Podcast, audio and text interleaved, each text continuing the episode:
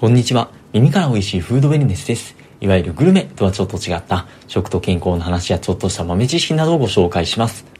日本には醤油とか納豆とかお漬物とか、まあ、いろんな発酵食品があって、まあ、これ世界でも稀らしいんですけども、まあ、その発酵食品っていうのは、まあ、近年、まあ、腸内の善玉菌を増やして腸内環境を整えるとか、まあ、いろんな健康効果っていうのも言われていまして、でもその中でも味噌っていうのも発酵食品の代表格で、まあ、世界的にも味噌の健康効果っていうのが言われていて注目がされている食材なんだそうです。味噌は料理の味付けとかにもよく使われるんですけども、中でもやっぱり味噌汁は、まあ、日本人のソウルフードみたいな感じになっていて、毎日欠かさず飲んでいるとかっていう人も少なくないんじゃないかなと思います。とは言っても、スーパーに行くと、味噌ってめちゃくちゃいっぱい種類がありますよね。いろいろありすぎて、何を選んだらいいのかよくわからないっていう方もいらっしゃるんじゃないかなと思います。まさしく私がそうなんですけども、ということで今回は、暮らしの中の添加物、調味料入門、素朴な疑問っていう書籍とか、まあ、その他書籍を参考に、味噌の種類ですとか、食品パッケージを見るときにちょこっと役立ちそうな情報などを提供できればと思います。さて、味噌とは一口に言っても、全国各地で、まあ、いろんな種類のお味噌が作られていて、まあ、一つのスーパーに行っても、いろんな種類のお味噌が置いてあるんじゃないかなと思います。ただ、味噌作りに欠かせない麹を育てた原料ベースで分かれると、米味噌と麦味噌と豆味噌っていう風に大きく3つに分けることができます。これらは名前の通りで、米味噌は大豆に米麹と塩を加えて作ったもので、で、これが国内で生産されている味噌の8割っていう風に言われています。続いて麦味噌は大豆に麦麹と塩を加えて作ったもので、米味噌と比べて独特の風味があるのが特徴で、主に九州で多く作られているんだそうです。個人的にはあまり馴染みはないんですけども、九州の方いかがでしょうか？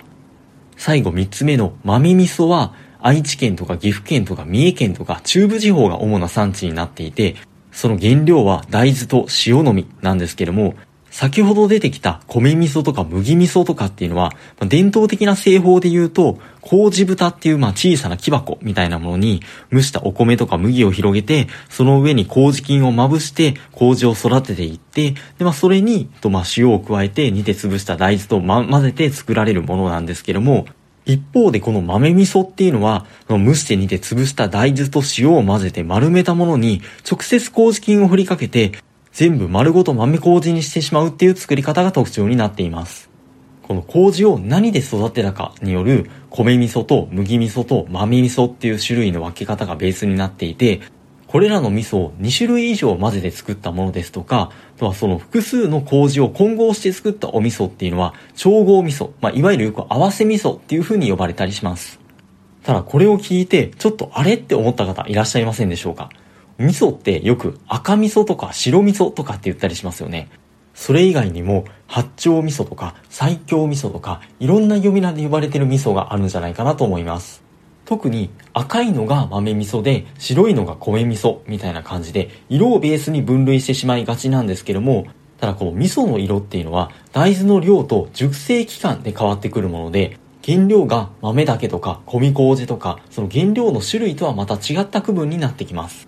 確かに赤いお味噌といえば八丁味噌っていう愛知県で作られるお味噌が有名で確かにこれは豆だけで作った豆味噌にはなるんですけども豆味噌だからっていうわけではなくて熟成期間の長さによるもので八丁味噌は2、3年ぐらいかけて寝かせているものなのでああいった赤い色になっているとのことです。なので、豆味噌ではなくても、米味噌でも、お米よりも豆の量が多く使われていて、まあ、熟成期間が長くなってくると、まあ、赤い色がついてくるので、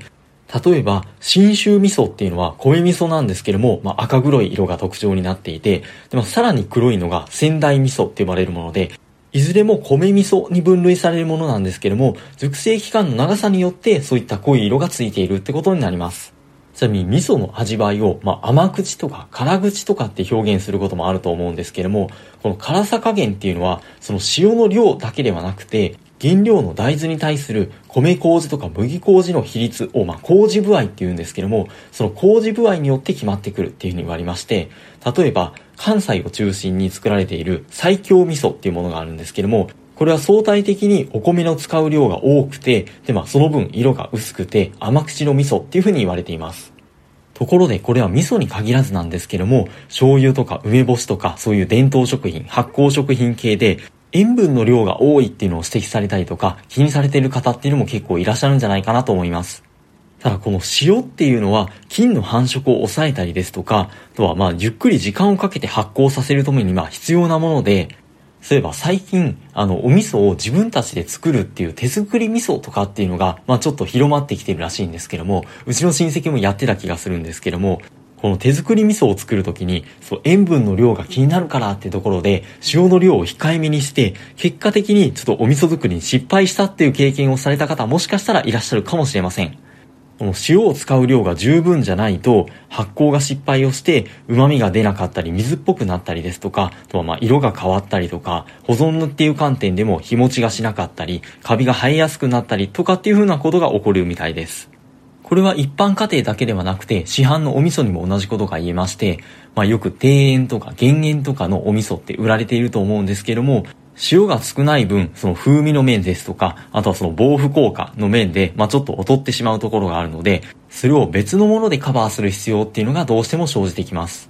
ところで、お味噌の製造方法っていう観点では、天然醸造っていうのと即醸法っていうのの主に2つに分けられるみたいなんですけども、このうち天然醸造って呼ばれる方は発酵を促進するために熱を加えたりとかっていうことをしないで添加物のその着色料とか保存料とかも使用せずに適度な塩分濃度で原料を仕込んで常温でじっくりと熟成させるのでその分1年ぐらいの比較的長いスパンの熟成期間が必要になります。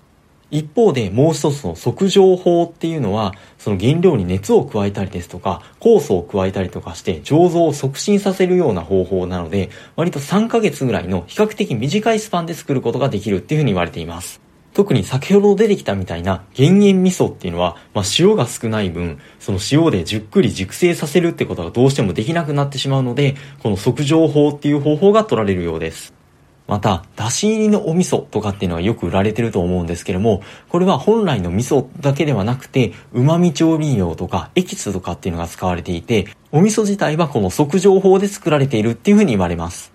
ちょっと話は脱線しましたけれども、なので、まあ、塩の量が少ないからいいっていうわけでは決してなくてですね、まあ、この本の調査の安倍司さんっていう方も、この減塩のお味噌を決して推奨しているってわけではなくてですね、仮に使われている塩の量が半分になっているとは言っても、それを2倍食べたら同じことですし、時間をかけて醸造した味噌とかのような良質な食品っていうのは塩分の含有量が多かったとしても、そのしょっぱさに体の方が気づくので、そうたくさん食べられるっていうものではなくて、結果的に取りすぎるようなことは少ないんじゃないかっていうふうにおっしゃっています。大豆のタンパク質が分解されてできるアミノ酸が旨味となって、それは熟成の進んだものほどその旨味っていうのが強くなるので、お味噌をやっぱり選ぶなら原材料が大豆とあとは米とか大麦とかの穀類と塩のみのシンプルなものでしっかり時間をかけて熟成されたものがおすすめっていうふうにおっしゃっています。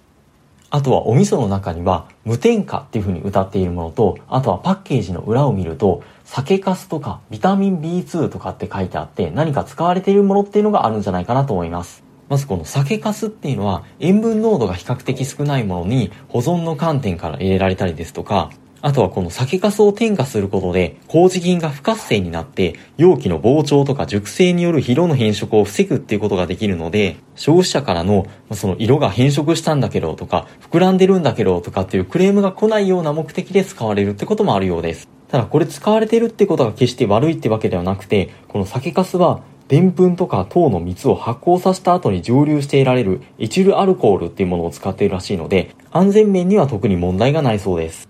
またビタミン B2 って書いてあるのをよく見るんじゃないかなと思うんですけども、このビタミン B2 は保存とは関係ないらしいんですけども、その味噌とかを黄色く見せるための、まあ、着色の観点から使用されるもので、例えば栄養ドリンクのあのオロナミン C ってありますよね。あの黄色い色もビタミン 2B2 によるものだっていうふうに言われています。ただこれも、もともと食品に含まれるビタミン B2 っていうのを科学的に合成したものなので、特に安全性には問題がないっていうふうに言われているので、特に気にする必要はないんじゃないかなっていうふうに思います。